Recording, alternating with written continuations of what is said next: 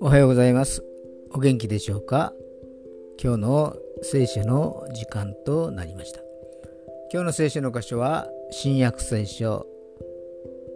ペテロへの手紙第2、1章2節でございます。お読みいたします。神と私たちの主イエスを知ることによって恵みと平安があなた方の上にますます豊かにされますように。アーメン。イエス様を知るということは本当に知る、あるいは十分に知るということです。イエス様との関係が夫婦のように何でも包み隠さず話せて